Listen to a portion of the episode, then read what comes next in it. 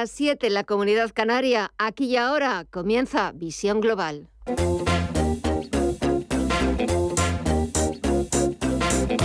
Esto es Visión Global con Gema González.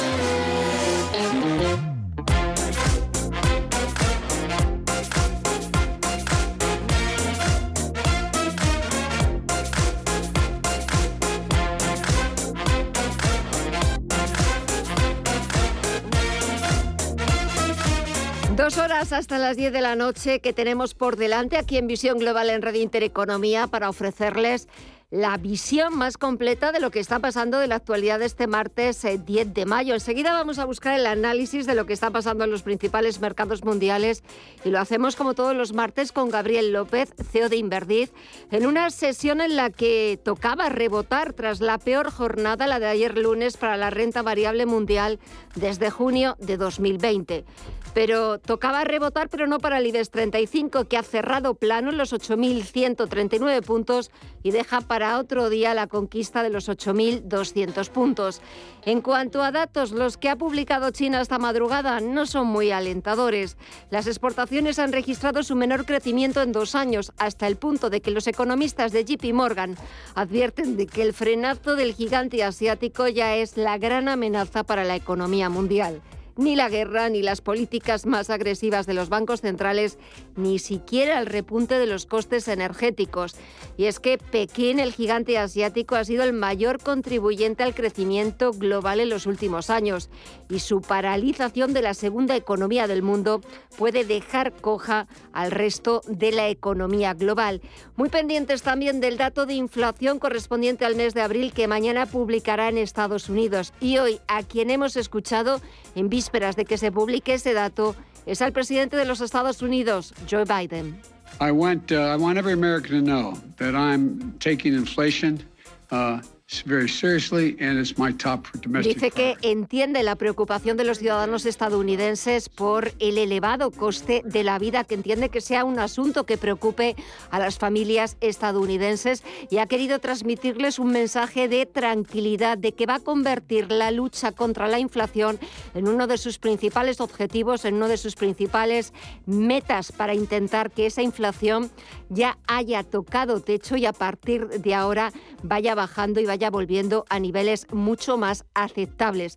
Mañana veremos cómo sale ese dato de inflación correspondiente al mes de abril en Estados Unidos. Hasta entonces, Hemos dicho que hoy tocaba rebotar y así lo estamos viendo en la bolsa norteamericana, sobre todo el sector tecnológico, que por otra parte ha sido el más castigado. Tenemos al Nasdaq Composite sumando un 2,24%, los 11.882 puntos. El SP500 arriba un 1,22% en los 4.040 puntos y el Dow Jones de Industriales un 0,4% arriba hasta los 32.379 puntos.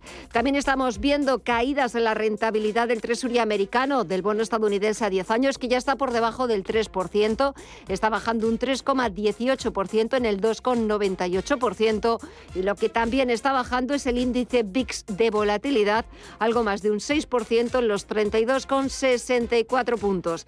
Y echamos también un vistazo al resto de bolsas latinoamericanas. Mirella Calderón, muy buenas tardes. Muy buenas tardes, Gema. Hoy, a diferencia de ayer, vemos números verdes en el Merval de Argentina que avanza un 0, 6% hasta los 82.742 puntos. El Bovespa en Brasil también avanza un leve 0,04% y gotiza en los 103.386 puntos. Por su parte, el IPSA chileno cae un 0,44 hasta los 4.723 puntos y el IPC mexicano en los 49.194 repunta un 0,28% en el día de hoy. Si miramos al mercado de visas, y materias primas. Hoy vemos tono rojo. Estefanía Muniz, muy buenas tardes. Muy buenas tardes, Mireya. Como ya veíamos ayer, hoy continúa esa estela de cifras rojas, tanto en el mercado de las divisas como en, el mercado de las materias primas. Y empezando por este, el barril de Bren, el petróleo está cayendo un 2,74% en los 103,04 dólares y el West Texas de referencia en Estados Unidos está rebajando un 2,67% en los 100,33 dólares el barril. En el caso del oro, Esas bajadas son menos abultadas, del 0,72% en los 1.845 dólares la onza. Y si echamos un vistazo al mercado de las divisas, el euro se debilita frente al dólar, que se hace más grande, un 0,14% en los 1,05 dólares. Y la libra, por su parte, eh, se mantiene prácticamente plana en los 1,23 dólares. Y si miramos al mercado de criptomonedas, ¿qué vemos? Hoy vemos avances, el Bitcoin cotiza por encima de los 31.000 dólares hasta los 31.595 concretamente, con un repunte del 0,88%, un 3,6% se nota Ethereum hasta los 2.385 dólares, el Ripple suma un 1,4, un 5,34%, Solana arriba, Cardano un 4% hasta los 0,66 dólares. Así está la negociación de los principales activos. Parece que hoy toca rebotar después de ese desplome que vivimos ayer lunes y así lo estamos viendo en la principal bolsa del mundo. Ahora actualizamos toda la información en los titulares de las 8.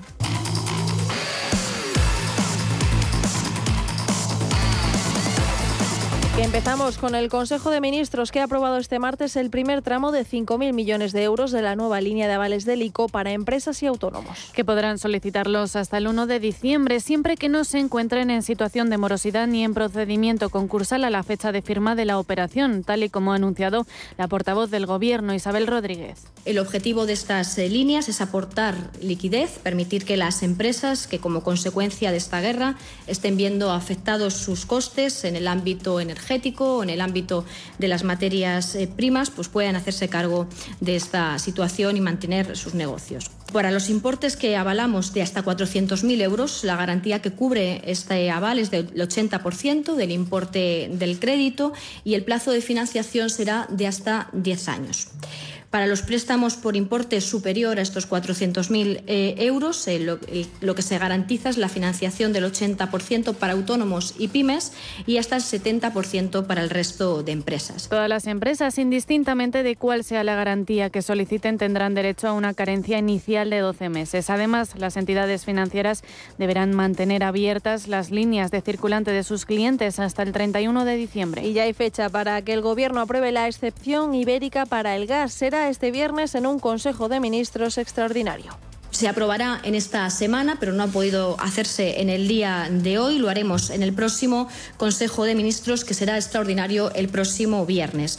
Insisto que es un acuerdo que eh, tiene que ver eh, y que nos afecta no solo a nosotros, sino también a nuestros vecinos portugueses. Ayer mismo la Comisión Europea lo que hizo fue dar su carta de conformidad, es decir, esa preautorización pendiente de nuestra propuesta eh, legislativa, pero es una propuesta que tenemos que llevar tanto el Gobierno eh, de España como el Gobierno de Portugal. Con arreglo al acuerdo alcanzado con Bruselas, el precio de referencia del gas se fijará en un primer momento en torno a 40 euros el megavatio hora y marcará un precio medio de 50 euros megavatio hora a lo largo de los 12 meses que esté en vigor. Este acuerdo permitirá poner en marcha un mecanismo temporal, la denominada excepción ibérica, y dar cobertura hasta el final del próximo invierno. Seguimos con la recomendación de la COE a patronales y empresarios de evitar vincular las subidas salariales a la inflación.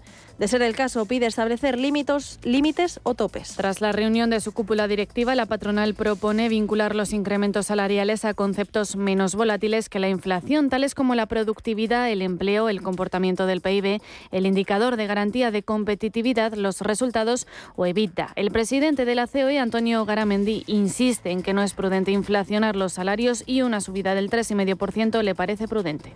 Bueno, yo creo que prudente desde luego que lo es. Lo que no es prudente es inflacionar los salarios porque inmediatamente haríamos el efecto este famoso que dice segunda ronda. Hacemos estructural una inflación que el gobierno, de hecho, el Banco de España está planteando que va hacia, que va a decir que se va, que va a atenuarse y por tanto sería bastante irreal, lo digo porque lo que haríamos es generar más paro generaríamos menos creación de empleo y más dificultad a las empresas realmente para que puedan, para decirlo, actuar como tienen que actuar. Según los datos de la estadística de convenios colectivos publicada hoy por el Ministerio de Trabajo, el incremento salarial pactado hasta abril ha subido al 2,4% para 5,3 millones de trabajadores. Si bien hay sectores como la industria, el suministro de energía y el transporte y almacenamiento que están pactando incrementos salariales medios superiores al 3%. De hecho, hay 1,1 millones de trabajadores cuyo incremento retributivo medio pactado es del 5,5%. A pesar de estos aumentos, las subidas salariales pactadas quedan en su mayoría muy lejos del 8,4% en el que se situó la inflación en abril. Por otro lado, las ventas de turismos y todoterrenos de ocasión cayeron en abril un 17,3% respecto al mismo mes de 2021. Sigue la tendencia de marzo cuando bajó más de un 7% y así suman su tercer mes consecutivo a la baja por el impacto de la crisis de los microchips en la automoción. La falta de oferta ha lastrado el mercado de usados, especialmente de los de menor antigüedad, lo que ha elevado la edad media del vehículo de ocasión vendido en España hasta los 11,8 años, algo negativo de cara a los objetivos de descarbonización. Y el CNI tiene nueva directora. El gobierno ha destituido a Paz Esteban a raíz del escándalo del espionaje Pegasus y a pesar de que la ministra de Defensa, Margarita Robles, ha dicho de ella que tiene todos los valores de los funcionarios del CNI, el de la responsabilidad. Desde la responsabilidad desde la ausencia de cualquier tipo de complacencia, aunque creo que habría motivos para la complacencia y el orgullo, yo le puedo decir que se va a seguir trabajando para mejorar que no haya ningún resquicio en el ámbito completo y genérico de la seguridad para que los ciudadanos españoles se sientan seguros y sobre todo sientan que esta es una responsabilidad, una eh, democracia plena, que las responsabilidades se asumen siempre con el cumplimiento de la ley. La nueva directora del CNI será la actual secretaria de Estado de Defensa, Esperanza Casteleiro Yamazara. Es la número dos de la ministra y, al igual que su predecesora, cuenta con casi 40 años de experiencia en el centro de inteligencia. A los socios del gobierno no les vale, exigen llegar hasta el final. Josep Luis Cleries, de Junts per Catalunya.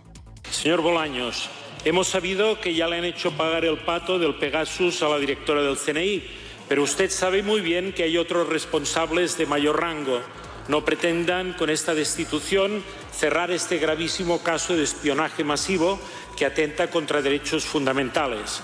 Exigimos responsabilidades al más alto nivel. Al PP le parece vergonzoso. Cuca Gamarra.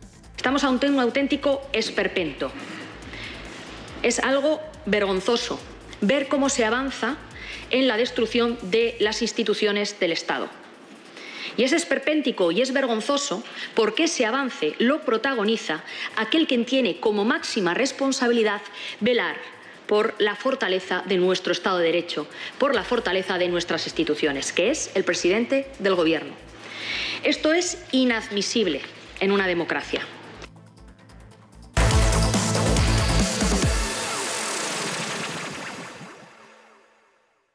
Si estás pensando en comprar una casa, entra en cuchabank.es y accede a nuestra oferta hipotecaria. Cuchabank, el banco de tu nueva casa. Somos los mejores que hay. ¿A quién van a traer para enseñarnos? En Cine Yelmo estamos preparados para volver a la academia de vuelo más famosa del cine. A partir del próximo jueves 26 de mayo no te puedes perder Top Gun Maverick. Consigue ya tus entradas en nuestra app o en yelmocines.es. Capitán Pete Maverick Mitchell. Recuerda, Top Gun Maverick. Estreno 26 de mayo en Cine Yelmo. Si caminas solo, irás más rápido. Si caminas acompañado, llegarás más lejos. Luna Sevilla es su asesor patrimonial de referencia. Prestando nuestros servicios como agentes de Caser Asesores Financieros, somos una empresa con amplia experiencia profesional y una clara apuesta por la formación de calidad, la información transparente y objetiva y por el asesoramiento financiero personalizado y continuado. Si desea más información, visite lunasevilla.es o llámenos al 91 762 3442.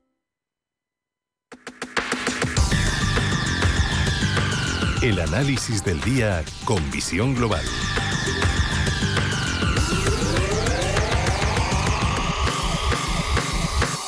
Y saludamos cuando pasan 14 minutos de las 8 de la tarde, una hora menos en la comunidad canaria, a Gabriel López, CEO de Inverdiv. Gabriel, muy buenas tardes.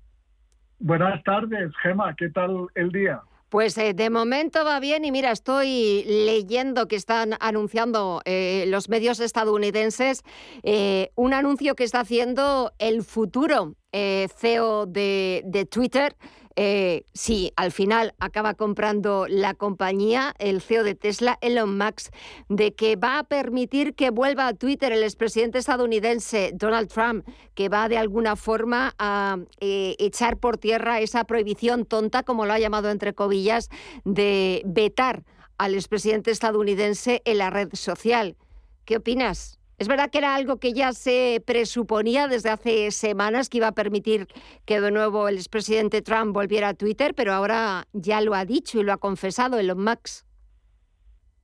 Sí, bueno, eh, él es de la idea de que si se abre el espectro de que todo el mundo pueda decir su parecer, pues eh, uno se compensa con otro, ¿verdad?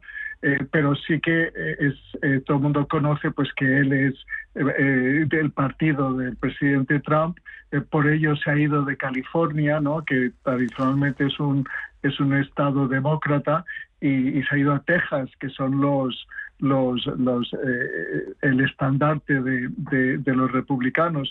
Em, yo creo que, que, está tratando de cambiar un poquito la percepción que hay de, de, Twitter, está tratando de tecnificarla porque dice que no es suficiente inversión en ingeniería y, y, en tecnología y que eso va a hacer que cambie eh, los servicios que va a dar. Así que bueno, eh, todo el mundo está eh, esperando a ver qué pasa. Sí que es verdad que hay ciertos analistas que piensan que, que los precios que ha pagado son altos y otros que dicen que no va a tener éxito y otros que dicen que al final no va a poder comprar la empresa. Así que bueno, estamos ahí en esa eh, en ese debate. Yo creo que al final sí tiene eh, eh, esa credibilidad entre los bancos de inversión para, para, para llevar a cabo lo que pretende hacer y que es probable que tenga éxito. En todos casos, hoy el mercado está comportándose de una forma excelente, ¿no? Hay una muy buena recuperación eh, y todo se basa en la tecnología, ¿no? Eh, vemos a Apple, a Amazon, a Alphabet, que están todas más o menos subiendo un 3%, eh, lo que hace que el Nasdaq suba en 1,67 y obviamente el SP, por el peso que tienen en, en, su índice, pues también recuperando, ¿no? y otra vez, pues ya entramos un poquito en esta dinámica en que el mercado eh, penalizaba a las em-, empresas de crecimiento porque su valoración era muy sensible a los tipos de interés. Ahora ligeramente está bajando el 10 años, llegó a estar a 3,10 o un pelín por encima y ahora está justo por debajo del 3% y eso obviamente beneficia las, las tecnológicas, pero sí que es curioso ver qué es lo que estaba moviendo ahora el mercado, ¿no? Eh, porque antes era preocupación por inflación y preocupación por crecimiento, ¿no? Eh, mañana vamos a tener el dato de inflación, vamos a ver si al final eh, lo vemos bajando de ese 8 ocho y medio, 8,1, ¿no? 8,5 que publicamos el mes pasado y más o menos se espera que esté alrededor del 8%. Si se confirma será una buena noticia, ¿no? Porque hemos tocado pico y se está desacelerando y al final es lo que necesitamos, desacelerar la economía, pero no es tan sencillo desacelerarla sin al final desacelerarla demasiado y que es lo que se necesita, ¿no? Porque la inflación está muy alta. Entonces, es, es un aterrizaje que todo el mundo le gustaría que fuese suave, pero el aterrizaje pues es, eh, va a ser un poco tormentoso y la razón por la cual el mercado pues está vulnerable, eh, por eh, la cual rompió ese nivel tan tan psicológico de 4.100, poco por debajo, que fueron los mínimos que hemos tocado tres veces este año, hemos roto el, e, ese nivel, hemos cotizado hoy en, los mínimos del año, en 3,950, ahora estamos en 4.020 en el SP, eh, recuperando también por, por esto que te digo de las tecnológicas y porque el 10 años también ha retrocedido por debajo del 3%. Eh, seguimos con las mismas incertidumbres, con las mismas preocupaciones, pero por lo que veo de, de las empresas que están subiendo, no son aquellas tan sensibles a los tipos de interés o que reemplazan empresas que se comportan bien con tipos eh, paralelas a los tipos de interés como pueden ser las, las financieras, las aseguradoras, las eléctricas, eh, sino que se está primando sobre todo a las empresas de crecimiento. ¿no? Entonces, bueno, eh, es, normal, ¿no? El mercado ha bajado un 20%, las tecnológicas, eh, bueno, un 25%, el, el SP ha llegado a bajar un 15% y obviamente estamos cotizando a unos niveles medios eh, por debajo de esa media de largo plazo y aquel que está comprando a medio y largo plazo pues no se equivoca comprando estos niveles.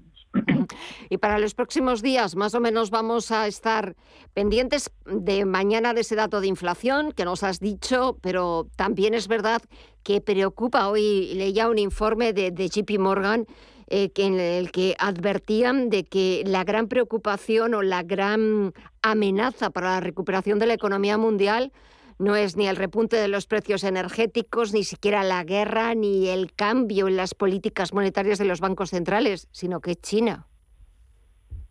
Bueno, acaba de salir una noticia súper interesante que es eh, la Organización Mundial de la Salud, que se le criticó cuando empezó el COVID por no eh, decir su opinión eh, sobre cómo se estaba gestionando en China, ahora sí que ha dicho que es una equivocación por parte de, las autoridades chinas de la política de cero COVID, puesto que al final el Omicron sí que se está eh, gestionando bien por, una, población que está inmunizada y, que, esta es la estrategia.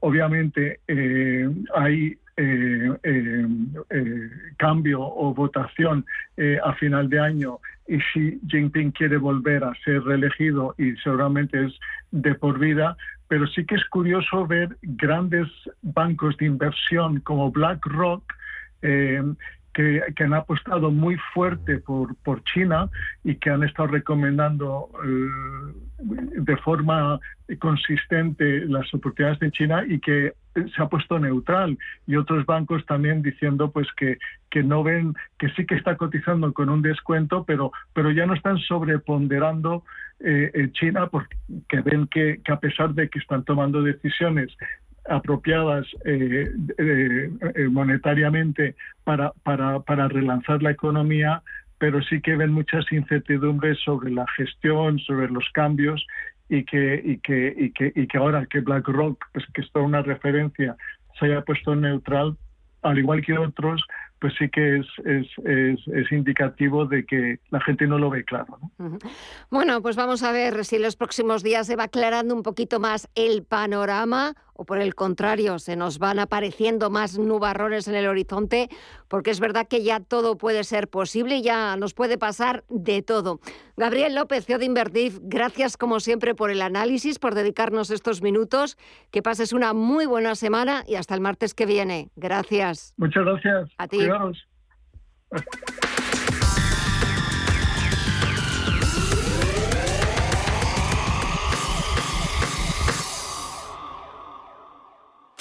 Estamos en constante cambio. El mundo cambia, cambia nuestro entorno, cambios que nos hacen reflexionar, cambios que nos hacen apostar por fórmulas diferentes. En la radio apostamos por el sector inmobiliario. Súmate al cambio con IDE Inmobiliario, cada jueves de 11 a 12 de la mañana con Elena Fraile en Radio Intereconomía. Nos sumamos al cambio. Visión Global.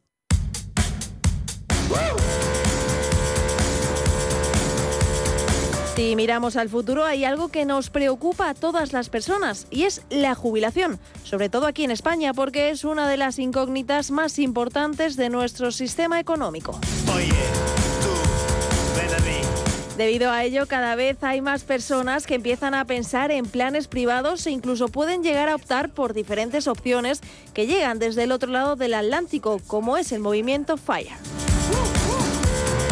Independencia financiera, retirada temprana, una filosofía de vida que es de gran interés para quienes no están de acuerdo con el modelo de trabajo y jubilación tradicional y que llega procedente de Estados Unidos. Unai Asenjo es cofundador, gestor y coceo de Indexa Capital. Lo que busca es, uno, intentar generar ahorro e invertirlo en vez de ingresar y gastar. lo que se busca es intentar generar rentas pasivas que se llaman, que genera el ahorro, y cuanto antes mejor cuanto antes mejor y de esa manera, cuanto antes empiezas a invertir, pues más tiempo está el dinero generando y antes llegas al importe necesario para poder retirarte. La intención es que esa jubilación se produzca lo antes posible, produciéndose preferiblemente antes de los 50 años y para ello hay que analizar las finanzas personales de cada uno para determinar cuánto dinero necesitaremos para vivir cuando ésta se produzca. La clave principal de este movimiento está en la llamada regla del 4, según la cual a partir de la jubilación solo se podrá emplear un 4% del ahorrado previamente cada año, de forma que se pueda sobrevivir sin trabajar, por lo que es imprescindible la contención en el gasto para que el sistema funcione. Este método está pensado para personas con sueldos altos, pero no hace imposible que se pueda realizar aquí en España. Inversor y autor de opinatron.com. Es verdad que no es tan fácil como en América, porque en América la gente gana mucho más dinero que en España, ¿no? Es verdad que las cosas son más caras, pero si te propones ahorrar es mucho más fácil ahorrar mucho más dinero, pero eso no significa que en España no sea posible. Y de hecho yo estoy en proceso y en uno de mis libros entrevisté a unas 20 personas que habían alcanzado la independencia financiera y la mayoría eran españoles. No es tan rápido, no es tan fácil, pero por supuesto se puede. Es verdad que no todo el mundo puede, ¿no? Pues si ganas 500 euros al mes no podrás, pero bueno, entonces si ganas 500 euros al mes, lo que tendrás que hacer primero es aumentar tus ingresos. Y eso hará que puedas ahorrar más dinero, que inviertas más dinero y por tanto que sea más fácil alcanzarla.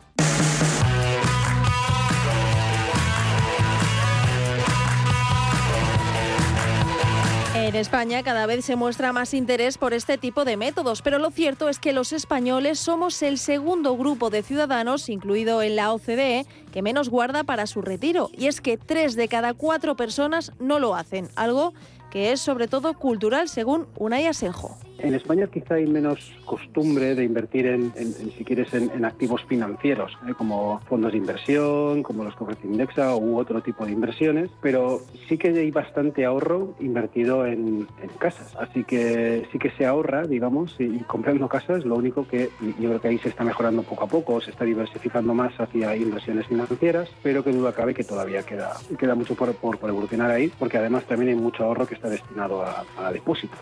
Fire es un sistema eficaz y muy popularizado en Estados Unidos, con el que algunas personas han llegado a acumular más de un millón de euros y jubilarse con apenas 30 años. Pero como decimos, es muy complicado ponerlo en práctica en lugares como nuestro país. Por ello, hay muchas variantes que pueden ser útiles y muy parecidas. Una de ellas es Coast Fire, que sigue los mismos principios, aunque con el foco fundamental en las inversiones, y busca que el usuario tenga suficiente dinero invertido a cierta edad como para que ya no necesite realizar más inversiones una vez se jubile a los 65 años o incluso antes, algo que no implica ahorrar o retirar una parte de tu sueldo, ya que todo ese colchón de emergencia para el futuro se obtendrá a partir de las inversiones que hagas. Fire no se relaciona tanto con dejar de trabajar, sino con crear un ingreso alternativo que permita ejercer un puesto que pueda cubrir las necesidades básicas hasta que se llegue a la edad de jubilación habitual. A pesar de ello, Mark Frau lo ve muy complicado de hacer.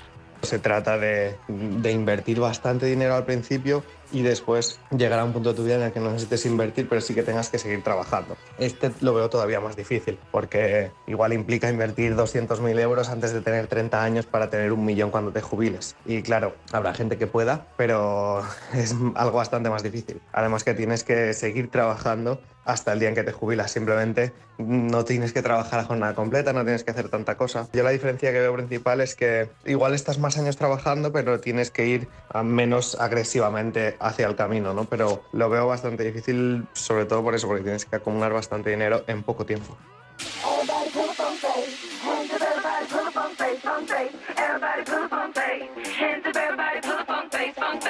Aunque parezca muy difícil, sí es posible jubilarse mucho antes de la edad prevista. Pero como en todo, hay que sacrificar muchos placeres, que en muchas ocasiones son innecesarios. Solo hay que cambiar la forma de ver la vida y pensar en el largo plazo. Vivimos de una forma muy consumista y la carrera de la rata y cuanto más ganamos, más, más gastamos y nuestros gastos van subiendo y llega un punto en el que parece que no puedes.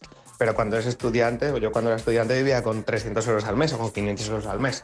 Lo que pasa es que voy subiendo mis gastos. Es verdad que no hace falta vivir como un pobre, pero pues, a veces compensa gastar menos dinero y no tener que trabajar. Porque la gente se pasa 8 o 10 horas al día trabajando para tener dinero para pagarse el coche para poder ir al trabajo y no, no son realmente felices, ¿no? Por lo tanto, es una cuestión de tener claras las prioridades y de decidir qué te hace feliz y qué no. Pero sin duda se puede. Las claves para hacerlo parecen ser claras y en primera posición está la inversión. Unai Asejo. Pues lo principal, de nuevo, es, invertir. Al final, para poder retirarse antes de la edad de, jubilación, eso va a suponer, entre otras cosas, que pues, cobremos menos pensión pública de la que nos tocaría si, nos retiramos con, la edad, pues es necesario haber generado un patrimonio y para eso es necesario haber ahorrado primero y después haberlo invertido. Así que eso es lo importante. Vamos, las, personas que siguen estos métodos, pues lo que dicen es que lo que primero hay que hacer cuando cobras es pagarte a ti mismo. Si empezamos a planearlo todo con tiempo, es posible y mucho más fácil ahorrar dinero de cara a la jubilación. La clave siempre estará en el interés compuesto, que se sirve de la coyuntura temporal para multiplicar los ahorros, marcando la diferencia entre reinvertir los dividendos y no hacerlo.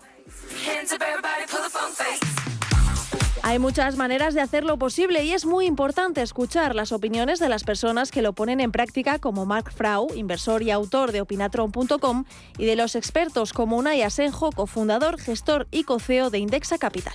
Básicamente los pasos son muy fáciles, es decir, es ahorrar, invertir, ganar más dinero. Si ganas más dinero, más dinero puedes ahorrar, más dinero puedes invertir. Es aprovechar el interés compuesto a tu favor, es mirar a largo plazo, no pretender conseguirlo en un año, ni en dos años, ni en diez años seguramente, y ser constante y a la larga tu situación va mejorando. Da igual que empieces a los 20 o a los 50, si empiezas a los 50 seguramente no podrás jubilarte antes de tiempo, pero igualmente si haces los pasos, si ahorras, si inviertes, si cuidas tu dinero, cuando llegues a tu edad de jubilación tendrás una mejor situación. Bueno, lo primero es aquellos que no estén invirtiendo, pues animarles que inviertan ¿no? en, cualquier, en cualquier solución. Lo importante es que sea pues que tenga bajo coste, porque si vamos a estar invertidos durante mucho tiempo, pues es necesario que las comisiones sean lo más bajas posibles, porque si no se quedarán tu, tu rentabilidad. Y, si empiezas a invertir un poquito más tarde, pues no pasa nada. De, nuevo es empezar a invertir y ah, muchas veces lo que dicen es que el, mejor día para invertir fue ayer y el segundo mejor pues es hoy. Así que cuanto antes mejor. En cualquier caso, estos tipos de movimientos, métodos o sistemas nos enseñan que la jubilación depende exclusivamente de nosotros, de lo que vayamos sembrando a lo largo de nuestra vida laboral y guardando. Así que si no has empezado ya, ¿a qué esperas?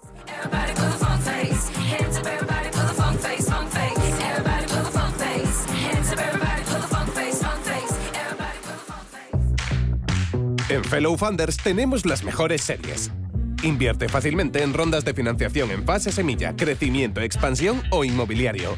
Tickets desde 500 euros. Bienvenido a Fellow Funders, la plataforma online de inversión alternativa. Érase una vez una tarjeta de crédito, la tarjeta revolving, que te prometía más cosas que el genio de la lámpara. Pero pasó el tiempo y te diste cuenta de que aquello era un cuento. El genio se había quedado con tu dinero. ¿Quieres recuperarlo? Nosotros lo haremos por ti. Somos Durán y Durán Abogados y sabemos cómo hacerlo. Entra en duranyduránabogados.com y que no te vengan con cuentos. Información internacional.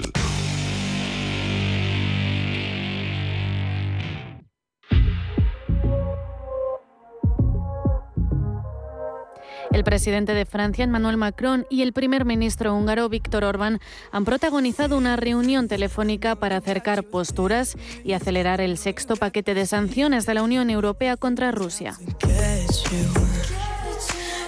Sexto paquete que incluye el bloqueo energético al Kremlin, es decir, prescindir por completo del petróleo y gas rusos durante los próximos seis meses después de la entrada en vigor de las sanciones. Se trata, pues, de un objetivo europeo, el del embargo al petróleo ruso, bloqueado por las dudas que despiertan en Budapest, prescindir del petróleo de Rusia.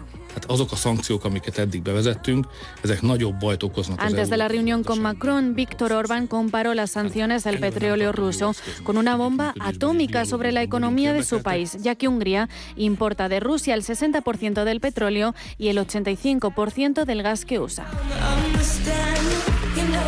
Aunque ninguno de los implicados en una reunión telemática ha hecho públicas declaraciones, hemos conocido por el portavoz de Orbán, Bertala Navasi, que los dos dirigentes han tratado de manera crítica la seguridad europea energética.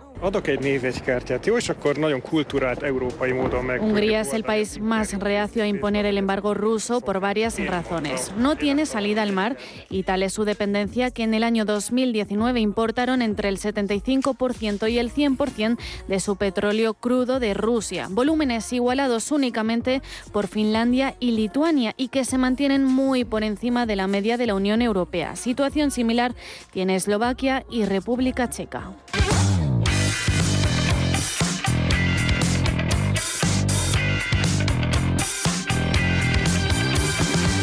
Budapest, Bratislava y Praga quieren asegurarse un suministro suficiente de este hidrocarburo cuando renuncian al crudo ruso a través de importaciones por oleoducto, por lo que la Unión Europea sugirió un plazo genérico de entrada en vigor hasta final de año y un año más para Budapest y para Bratislava. A ambos países les parece corto y a ellos se unió también República Checa, que pidió que fuera de tres años. Desde Francia, el secretario de Estado francés para Asuntos Europeos, Clement Beaune, se muestra optimista en que esta misma semana se cierre un acuerdo con la Unión Europea para acabar con las importaciones del petróleo ruso. Creo, dice, que podemos tener un acuerdo dentro de esta semana. Estamos trabajando duro en ello y probablemente sea cuestión de días. Habrá un sexto paquete de sanciones europeas. Un paquete que puede afectar gravemente a la economía de Rusia si tenemos en cuenta que se trata de la gran fuente de ingresos del Kremlin, cuyo volumen de intercambio con la Unión Europea ronda los 75.000 millones de euros si se incluyen el crudo y los productos derivados del petróleo, según Eurostat. La reunión entre Macron y Orbán no ha sido la única para intentar salvar el paquete de sanciones. Horas antes, la presidenta de la Comisión Europea, Ursula von der Leyen, visitó por sorpresa Budapest. Su portavoz ha afirmado en rueda de prensa que no ha sido una reunión para hacer promesas, sino para asegurar el entendimiento adecuado a nivel político y técnico sobre la situación y buscar soluciones conjuntas. Semana clave para cerrar el paquete de sanciones más importante a Rusia y el que más puede castigar a su economía. Pero para ello, Hungría y la Unión Europea necesitan acercar posturas.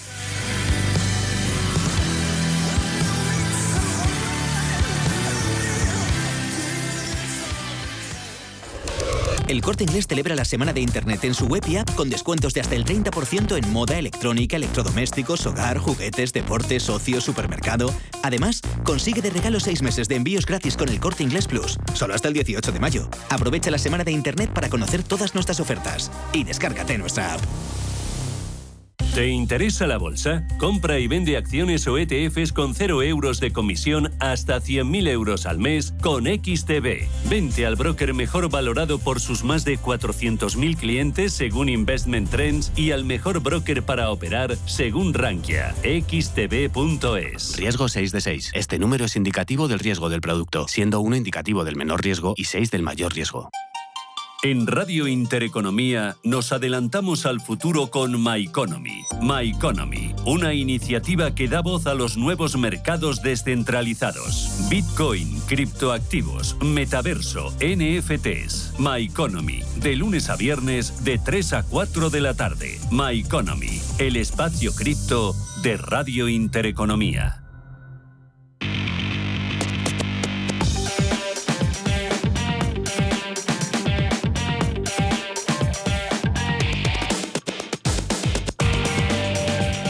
Y ahora vamos a echar un vistazo a las portadas de los principales diarios internacionales y empezamos por el Reino Unido, donde The Times abre su portada con la advertencia de los líderes de la Unión Europea al primer ministro Boris Johnson de que no toque el protocolo de Irlanda del Norte. El diario también destaca que la reina Isabel II ha delegado en su hijo, el príncipe Carlos, Her Majesty's government's priority is to grow and strengthen the economy El discurso de apertura de la sesión parlamentaria es la primera vez desde 1963 que la soberana se pierde esta ceremonia. The Guardian recoge la opinión del líder laborista Keir Starmer tras el discurso de la reina. This government's failure to grow the economy over a decade que muestra que el gobierno está desprovisto de ideas y le ha acusado de provocar una estanflación, ya que los precios suben mientras la economía se estanca. Y Financial Times lleva la advertencia del Servicio de Inteligencia de Estados Unidos de que Vladimir Putin se prepara para un conflicto prolongado en Ucrania. Al otro lado del Atlántico, The New York Times cuenta cómo los estados recurren a bajadas de impuestos para ayudar a los ciudadanos a sobrellevar mejor un escenario de precios elevados. The Washington Post recoge las declaraciones del presidente Joe Biden sobre la inflación. I want, uh, I want every American to know that I'm taking inflation en ah, vísperas de que mañana se publique el dato correspondiente al mes de abril y mientras los analistas advierten de que podría pasar mucho tiempo antes de que los precios bajen significativamente. Y The Wall Street Journal recoge las declaraciones del presidente de la Fed de Nueva York, John Williams, de que reducir la inflación es la misión principal del Banco Central estadounidense. De vuelta a la prensa europea, el francés Le Monde lleva la misma información con la que abre Financial Times, que el presidente ruso no se va a detener en el Donbass, según el servicio de inteligencia de Estados Unidos. El objetivo de Putin es llevar la guerra a, Transnistria, una región separatista de Moldavia. Le Figaro cuenta las 30 circunscripciones prioritarias del partido de Marine Le Pen para las legislativas de junio y Le Seco, por su parte, publica su última encuesta respecto a estas elecciones y el presidente Macron mantendría una amplia mayoría en la Asamblea. En Alemania, el Frankfurter Allgemeine abre con el viaje de la ministra de Asuntos Exteriores a las ciudades ucranianas de Bucha e Irpin.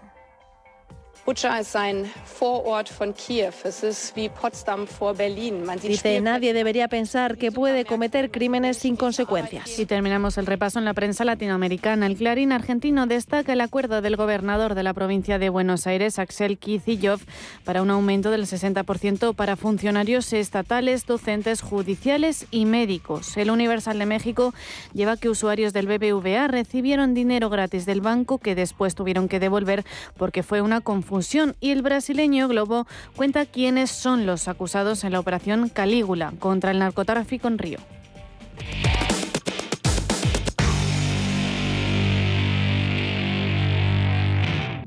Radio Intereconomía es la mejor plataforma para dar a conocer, relanzar y poner voz a su empresa. Nuestro equipo comercial le asesora para conseguir sus objetivos. Contacte con nosotros. Teléfono 91 999 2121 y en el mail comercial arroba intereconomía.com. Radio Intereconomía, la radio de las empresas.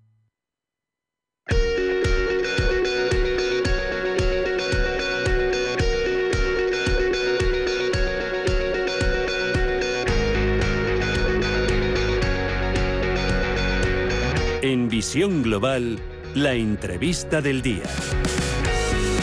Vamos a hablar en los próximos minutos eh, de la percepción sobre el peso de la edad en las trayectorias profesionales de los programadores y es que en esta industria un programador de más de 35 años es un programador mayor. Podría ser una de las principales conclusiones de un estudio, de un trabajo eh, liderado por la Universitat Oberta de Cataluña que ha analizado los estereotipos y esa percepción sobre el peso de la edad en las trayectorias profesionales de los programadores y para hablarnos de este informe, de más conclusiones y de la percepción que se tiene en la industria tecnológica de que a partir de 35 años ya se es mayor para ser programador, hemos invitado a Andrea Rosales. Es profesora de los estudios de Ciencias de la Información y de la Comunicación de la Universitat Oberta de Cataluña y además es la autora principal de este trabajo. Andrea, muy buenas tardes. Muy buenas tardes. Parece mentira que eh, en la industria tecnológica es cierto que está como mucho más adelantada que quizás otras industrias más tradicionales, que es como la industria puntera ahora mismo en este momento, pero decir que un programador de más de 35 años ya es un programador mayor, a mí me parece como algo excesivo. Cuéntanos un poco cómo ha sido el estudio, em, las entrevistas que habéis realizado y un poco esos estereotipos o esa percepción que tiene la industria tecnológica sobre, sobre la edad? Bueno, primero mm, puntualizar que la, la etiqueta de, de mayores es un concepto relativo al contexto. Si tú entras a una universidad presencial con 35 años, eres el viejo de la clase. eh, y quizás en otros contextos no eres. Y yo creo que en las empresas tecnológicas pasa un poco así. Lo paradójico es que eh, después de varias generaciones de programadores, eh, sigue pasando que las empresas de base tecnológica y principalmente en las empresas digitales, la mayoría de los, de los programadores tienen menos de 30 años y por tanto los programadores mayores de 35, de 35, 40, 50 años son los programadores eh, viejos. Y esto pues tiene un impacto en, en la forma como se socializa en las, en las empresas eh, tecnológicas eh, y, y, y, hace que sea más difícil para, para los programadores en la, en la medida en que se van haciendo mayores integrarse con las dinámicas sociales de la, de la empresa que, que en últimas son muy importantes para integrarse en el desarrollo de los productos. Además, en este trabajo creo, Andrea, que también los propios programadores reconocen eh, sus dudas de, sus capacidades eh, mentales en el futuro, que también ellos mismos, a partir de esos 35 años, se consideran que ya no van a dedicarle la misma pasión, la misma vitalidad o el mismo ritmo de trabajo que puede hacerlo una persona mucho más joven. Sí, exactamente. Nosotros hicimos entrevistas con programadores en diferentes empresas, en empresas eh, grandes, eh, como las grandes tecnológicas de Silicon Valley y también empresas pequeñas como startups y en diferentes lugares del mundo. Y, y era común esa sensación de que yo no sé que te, te lo decían, incluso te lo decían los más jóvenes eh, y los de 35, todos te decían, yo no sé si cuando eh, me haga mayor voy a seguir Mm, teniendo toda la energía que se necesita para trabajar en esta industria. Era una preocupación generalizada porque el trabajo de programador finalmente es un trabajo en el que tienes que em, estar continuamente eh, aprendiendo cosas nuevas, investigando sobre nuevas posibilidades para continuar siendo relevante en, en, la industria.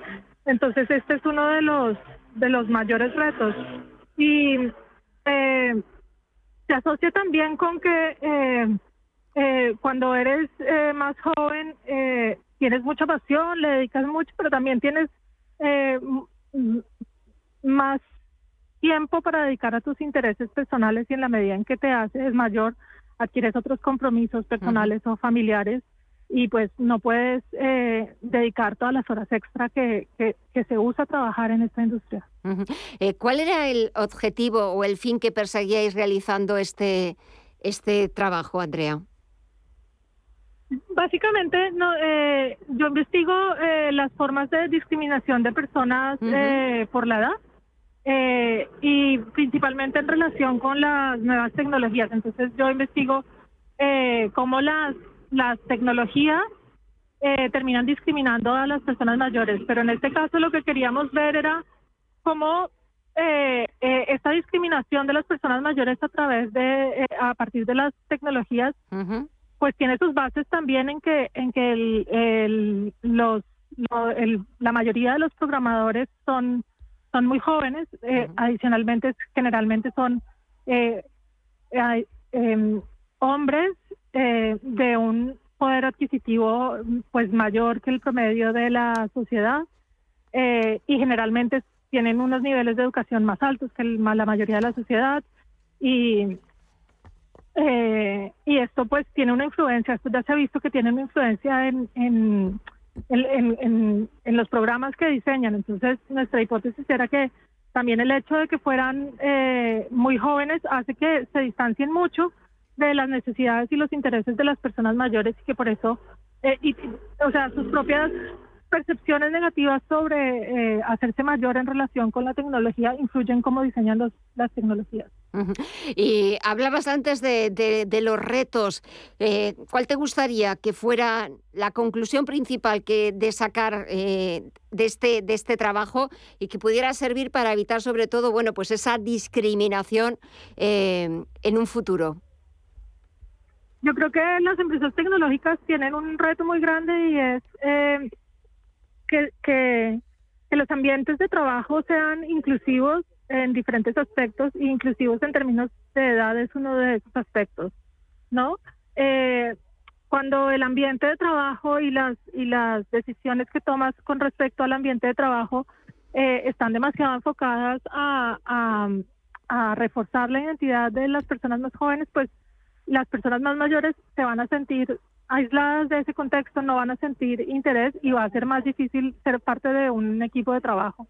Entonces, eh, yo creo que las empresas tecnológicas tienen un gran reto para para beneficio de sí mismas, porque en últimas les interesa poder retener ese talento y poder captar eh, el talento mayor de 35 años que les va a poder eh, permitir entender mejor las necesidades de las personas más mayores.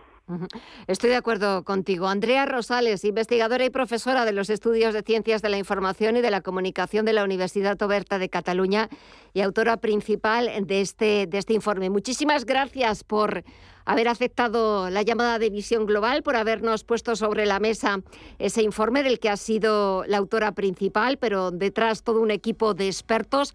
Muchísimas gracias por darnos a conocer el informe y hasta otra próxima ocasión. Buenas tardes. Muchísimas gracias. Hasta luego. Adiós.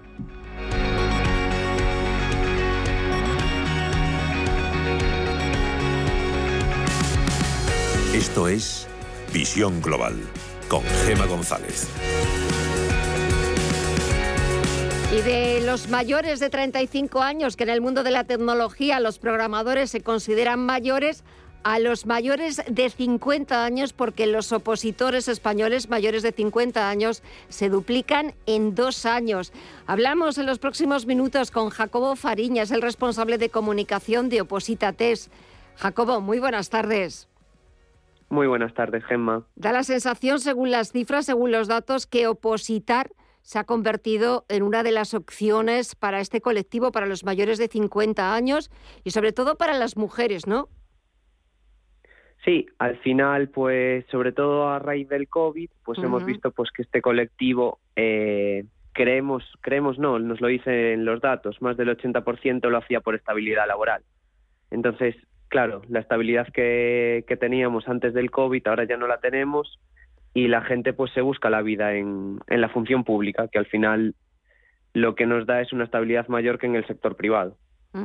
Eh, lo cierto es que esas cifras nos hablan de que más del 80% son mujeres las que, las que opositan.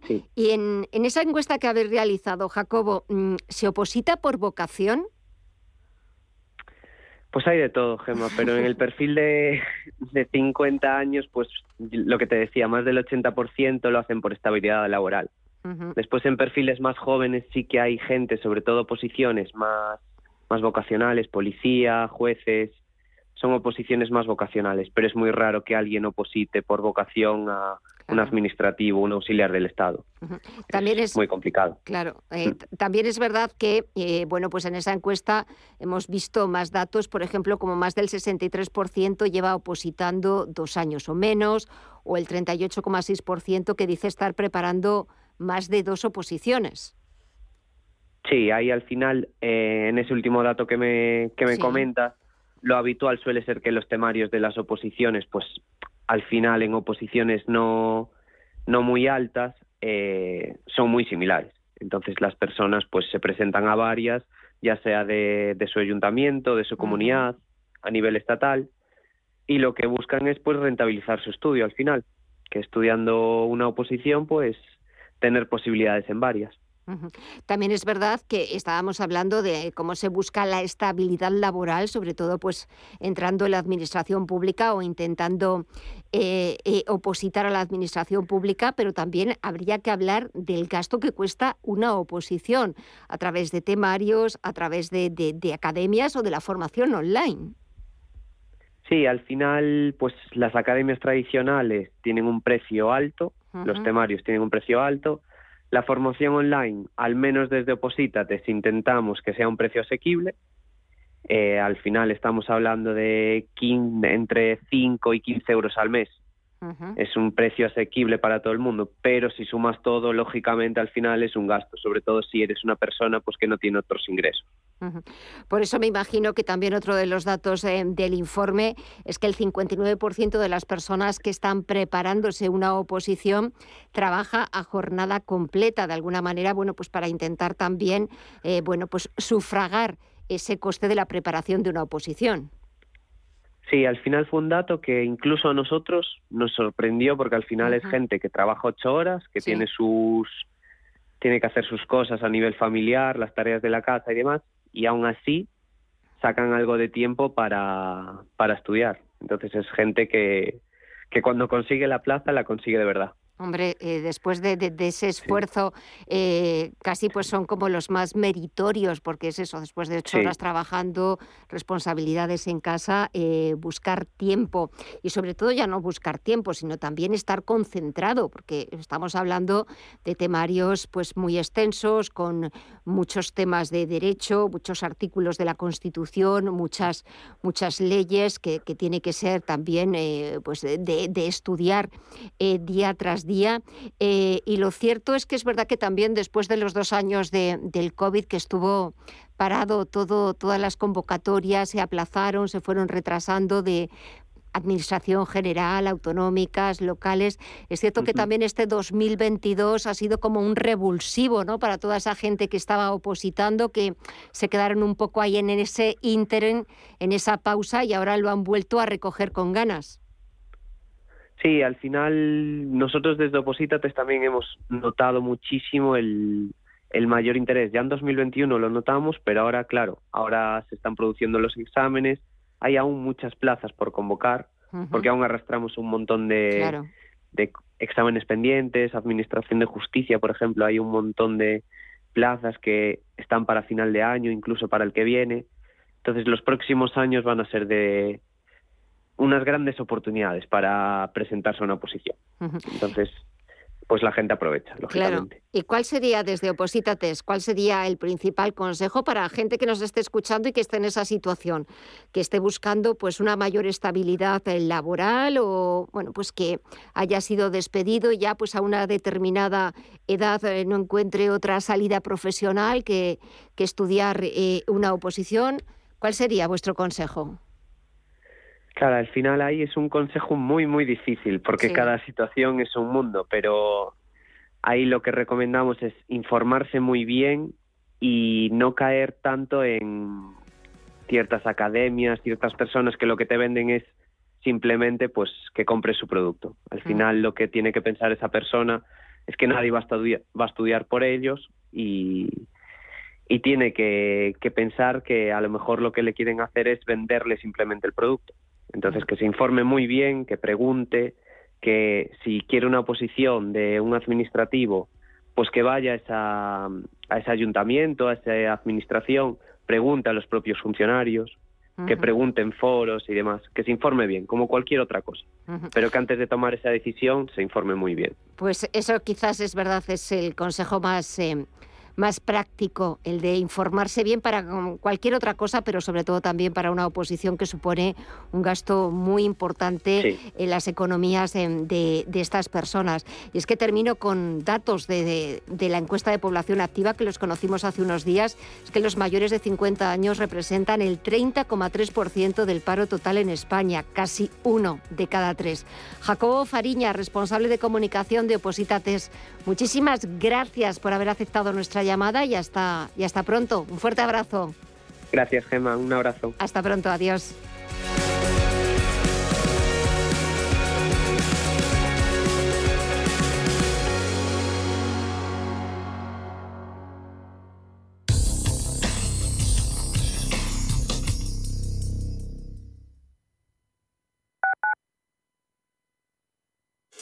Hora de alquilar mi casa tenía muchas dudas. ¿Y si no me pagan o no cuidan el piso? En Renta Garantizada cobrarás tu alquiler todos los meses y se encargarán de todas las gestiones por ti. Renta Garantizada, la única que asegura el cobro de tu alquiler. Alquila tu casa con total seguridad. Infórmate en el 910 1095 o en rentagarantizada.es.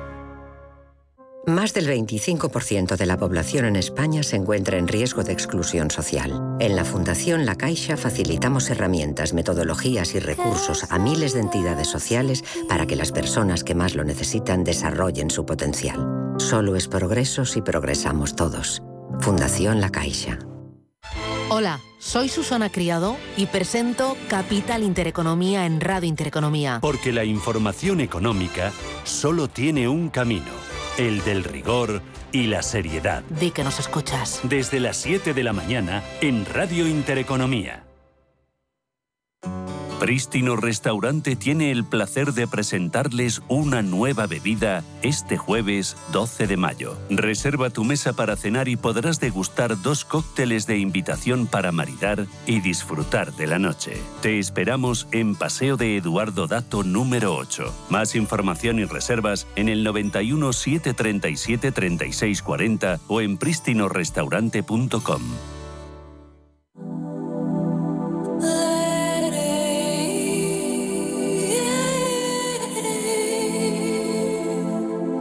Ruta 42. Los domingos a las 4 de la tarde en Radio Intereconomía. Un viaje infinito por las grandes músicas. Ruta 42. Un programa de Joaquín Martín.